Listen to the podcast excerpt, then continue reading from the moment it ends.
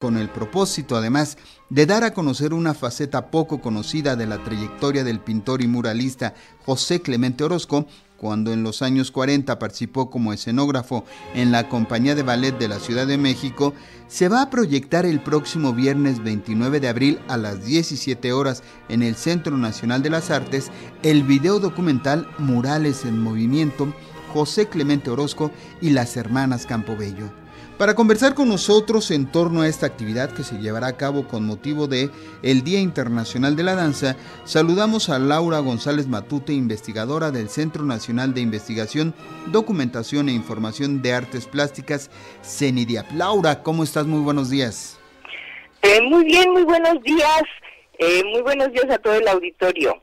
Laura, decíamos al principio que esta faceta de José Clemente Orozco es poco conocida. Cuéntanos un poco de esta historia.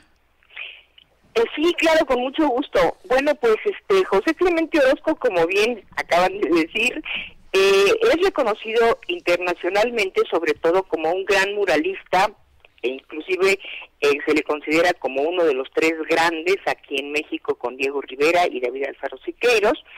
Y siempre se le ha visto como el gran pintor, como decimos, de murales, también de caballete, un gran caricaturista, un gran dibujante, y resultó que en la última etapa de su vida, que esto no se había investigado, él se dedicó a realizar eh, bocetos de vestuarios y bocetos de escenografías y telones para el ballet de la Ciudad de México que habían fundado Nelly Campobello y Gloria Campobello, su hermana, en el año de 1941. Como él, él, las conoció precisamente en una reunión en casa de Alma Reed, la, la gran galerista norteamericana, eh, se, se hacen muy amigos y, y precisamente lo, lo, lo invitan ellas a a, eh, este, a, realizar los telones para el ballet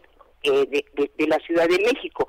En ese momento, eh, José Clemente Orozco empieza a, entrar en esta dinámica que es muy interesante para él porque es realmente un, una experiencia muy, muy novedosa porque él como decía, yo he pintado murales, pero murales estáticos, y aquí estoy pintando murales en movimiento. Entonces, eh, resulta que él, eh, junto con todo lo que va a ser este los bailarines, la orquesta, la escenografía, las luminarias, todo esto, empieza a vivir una experiencia tan rica, tan vivida, que inmediatamente eh, eh, responde de una manera maravillosa y toda su obra inclusive empieza a cambiar, empieza a ser una obra muy, muy festiva, una obra llena de colorido, muy alegre y, y, pueden varias puestas en escena. Una, una de ellas va a ser precisamente este eh, Obertura Republicana, que es una obra muy, muy nacionalista con música de, de Carlos Chávez, donde inclusive eh, se meten... Eh, música de la cucaracha, la marcha de Zacatecas, en fin, todo esto.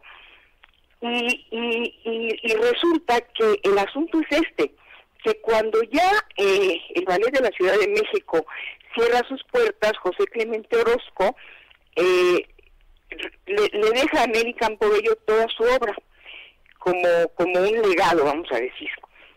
Y al poco tiempo ya muere Orozco, después muere Gloria, y cuando Nelly Campobello queda sola, eh, desafortunadamente entran en contacto con ella eh, dos siniestros personajes que venían precisamente de la escuela de ballet, eh, secuestran a Nelly, se apoderan de ella, y, y toda la obra la empiezan a vender en galerías. Y, y en ese momento, este pues todo, todo, todo, va, todo va desapareciendo, pero lo que es más grave es, es Nelly. Nelly también desaparece de la escena, de la escena de, de, de, del arte, de la escena de Bellas Artes, se, se, se forma un, un comité donde está Nelly y finalmente se encuentra que Nelly fue secuestrada, que fue asesinada y que pues eh, que fue realmente una historia de terror. están en toda esta investigación cuando el reportero de MBS, Juan Bautista, eh, va a la casa de Nelly que está toda abandonada y encuentra en el tapanco de un baño 17 telones del ballet de la Ciudad de México, de los cuales dos son de Orozco, y estos los rescata Nacional de Bellas Artes y los tienen en el Centro Nacional de Restauración de Bellas Artes. Entonces, esta faceta, como decimos, es muy, muy interesante y se descubre pues hasta hasta últimamente y afortunadamente se rescata este material y ahora ya tenemos un panorama mucho más amplio de lo que fue Orozco, porque como decimos, aparte de pintor muralista, de caballete, etcétera, es un gran escenógrafo. Una de las cosas, eh, sin duda, alrededor de Nelly Campobello es su historia, todo lo que sucedió en los últimos años de su vida, que marcan para no una, sino varias novelas por todo lo que enfrentó Nelly Campobello. Un poco ya nos contaste cómo fue que aparecieron estos telones, en qué estado de conservación se encontraban. Y una de las cosas que quizás nos interesan mucho, Laura, es el diálogo que establece José Clemente Orozco con estas obras, porque los artistas tienen un estilo, tienen una forma de entender al mundo, de enfrentarse al mundo. ¿Qué tanto cambió, qué tanto cambiaba esta forma de ver al mundo a través de la, de la plástica de José Clemente Orozco con respecto a estos telones? Bueno, sí, sí cambia en cierta manera, aunque sigue siendo un gran un gran Orozco, vamos a decir. Orozco siempre ha sido y fue un pintor muy crítico, muy crítico de la sociedad, muy crítico en todos los sentidos políticos, religiosos, muchísimo. Entonces, cuando entra en el ballet, hay algo muy interesante. Una puesta en escena que se llama eh, pausa, el personaje es don Juan, don Juan Tenorio. Pero este personaje, como lo representa Orozco, es un personaje que por las facciones te remiten inmediatamente y además ubicándonos en el contexto histórico que estamos en plena guerra mundial, porque es el año de 43, 44, 45, te remite a estos eh, vamos a decir, dictadores, exactamente que uno puede identificarlos con un Hitler, con un Mussolini, con un Franco, en fin, y, él los los eh, los plasma con una crítica muy fuerte. Y claro en el ballet es el burlador el que el, el, cínico este hombre que, que pues realmente está cómo te diré eh, fuera del contexto de la moral y la ética y todo lo que implica eh, eh, eh estas condiciones humanas, e incluso José Clemente Orozco lleva a cabo eh, estas obras así de una manera em, muy fuerte, hablando de cómo destruyen, cómo em, masacran e incluso cómo ahora sí que un tema muy actual la, la violación hacia las mujeres, estas obras que se encuentran en el Museo Carrillo Gil tienen un gran parentesco con el Don Juan de Ballet. Entonces aquí es donde ves que él funde de alguna manera su práctica artística y precisamente la, la, la plasma en, estas dos, dos formas, ¿no? Y, y claro, eh, sí hablo yo de otras obras que son muy festivas, que son muy contrastantes, sobre todo con su primera faceta, que fue la faceta de la revolución, que es dramática, donde hay muerte, desolación, tristeza, abandono.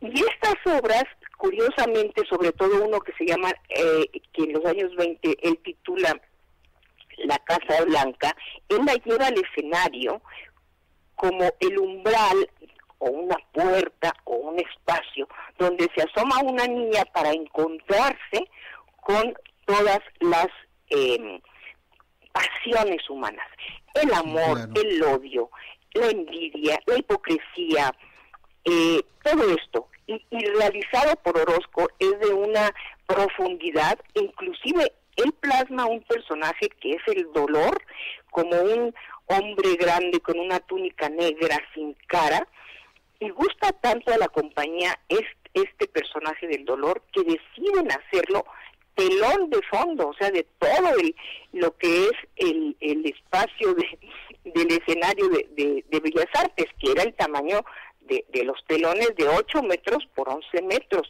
No deja de ser parte de...